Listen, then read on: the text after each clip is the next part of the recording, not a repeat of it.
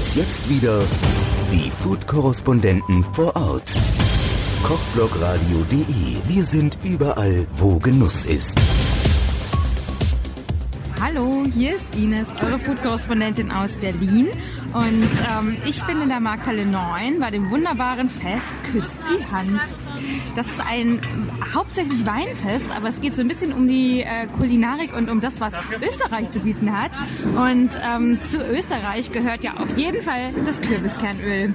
Deshalb habe ich hier auch den äh, Ulrich und der macht ein hervorzügliches Kürbiskernöl, das heißt Kindlers Kernöl Tracker. Erzähl uns mal mehr. Ganz einfach, der steirische Kürbis ist ein ganz besonderer Kürbis. Der kommt eben, eigentlich der Kürbis kommt aus Amerika. Vor 300 Jahren hat es dann eine natürliche Mutation in der Steiermark gegeben, dass der schalenlos gewachsen ist und aus dem hervorragenden Kürbis machen wir ein ausgezeichnetes Kürbiskernöl. Der Tracker, den du vorher angesprochen oh, hast. Ja, ich habe es auch kein Problem. Gesehen. Ich so, das ist nicht das. Ja, genau. Der Kindler Tracker, wir sind eben der einzige Anbieter. Wir kaufen komplett regional die Kürbiskerne ein bei den Landwirten aus unserer Region. Und mit dem Tracker, mit dem QR-Code-Scanner kann man dann ganz einfach herausfinden, von welchen Kürbisbauern die Kürbiskerne stammen. Damit haben wir quasi ein lückenloses Rückverfolgbarkeitssystem für unsere Kunden.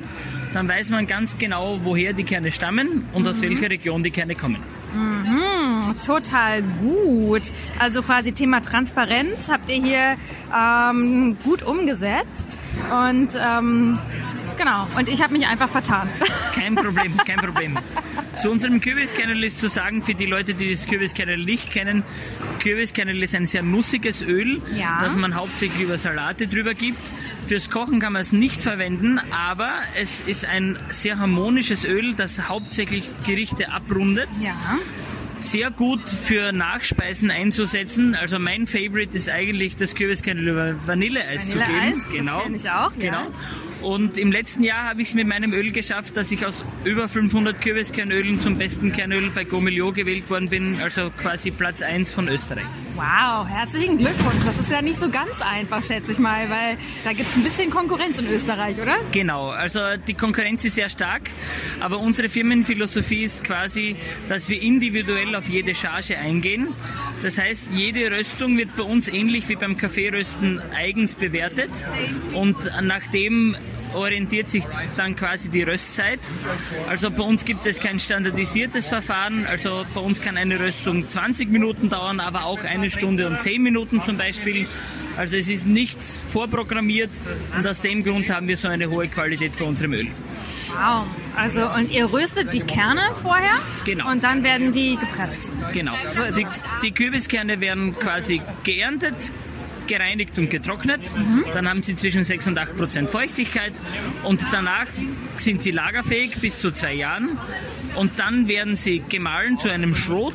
Ja. Dieses Mehl quasi wird mit Wasser und Salz vermengt. Das Wasser kommt dazu, damit die Röstmasse während des Röstvorgangs nicht anbrennt. Und das Salz kommt dazu, damit sich das Fett schneller abspaltet und die beiden Komponenten sind quasi im Öl dann nicht mehr nachweisbar und nach dem Röstvorgang, der eben circa eine Stunde dauert, wird das Öl ausgepresst, hydraulisch und dann hat man eben das reine Kürbiskernöl, dann sitzt es noch eine Woche in den Tanks ab. Es ist eben kein filtriertes Öl, ähnlich wie Olivenöl. Daher haben, geben wir dem Öl eine Woche oder zwei Wochen Zeit, wo die natürlichen Schwebstoffe auf dem Boden absickern können und dann wird oben das reine Öl abgesaugt. Ah, sehr spannend. Und kann man jetzt jede Art von Kürbis dafür benutzen oder nur eine bestimmte Art von Kürbis? Und was passiert eigentlich mit den Kürbissen, wenn ihr die Kerne nehmt? Also mit den Kürbissen, die bleiben direkt am Feld als natürlicher Dünger. Also die Fruchtschale bleibt, äh, die hölzerne Fruchtschale bleibt am, am Acker liegen. Und bei den Kürbissen kann man natürlich auf keinen Fall irgendeine Art dafür nehmen. Wie schon anfangs erwähnt, der steirische Kürbis kommt eigentlich aus Amerika und durch das klimatische, äh, also durch die klimatischen Gegebenheiten, die südlich der Alpen herrschen bei uns in der Steiermark. Mhm. Also wir haben schon den Einfluss de, der Adria, des Mittelmeers, mit sehr vielen Sonnenstunden. Und aus diesem Grund ist der Kürbis vor über 200 Jahren bei uns, hat er eine natürliche Mutation gehabt, wo dann der, die hölzerne Schale verschwunden ist und dadurch ist eben diese grünliche Schale entstanden. Und dann haben wir eben den steirischen Kürbis gefunden. Bis dann. ja, das Super. ist ja, ja, da ist er, danke. Jetzt haben wir hier noch gleich äh, kleine Fotosession mitgenommen, aber ist auch gut. Ähm, gehört alles dazu. genau. genau.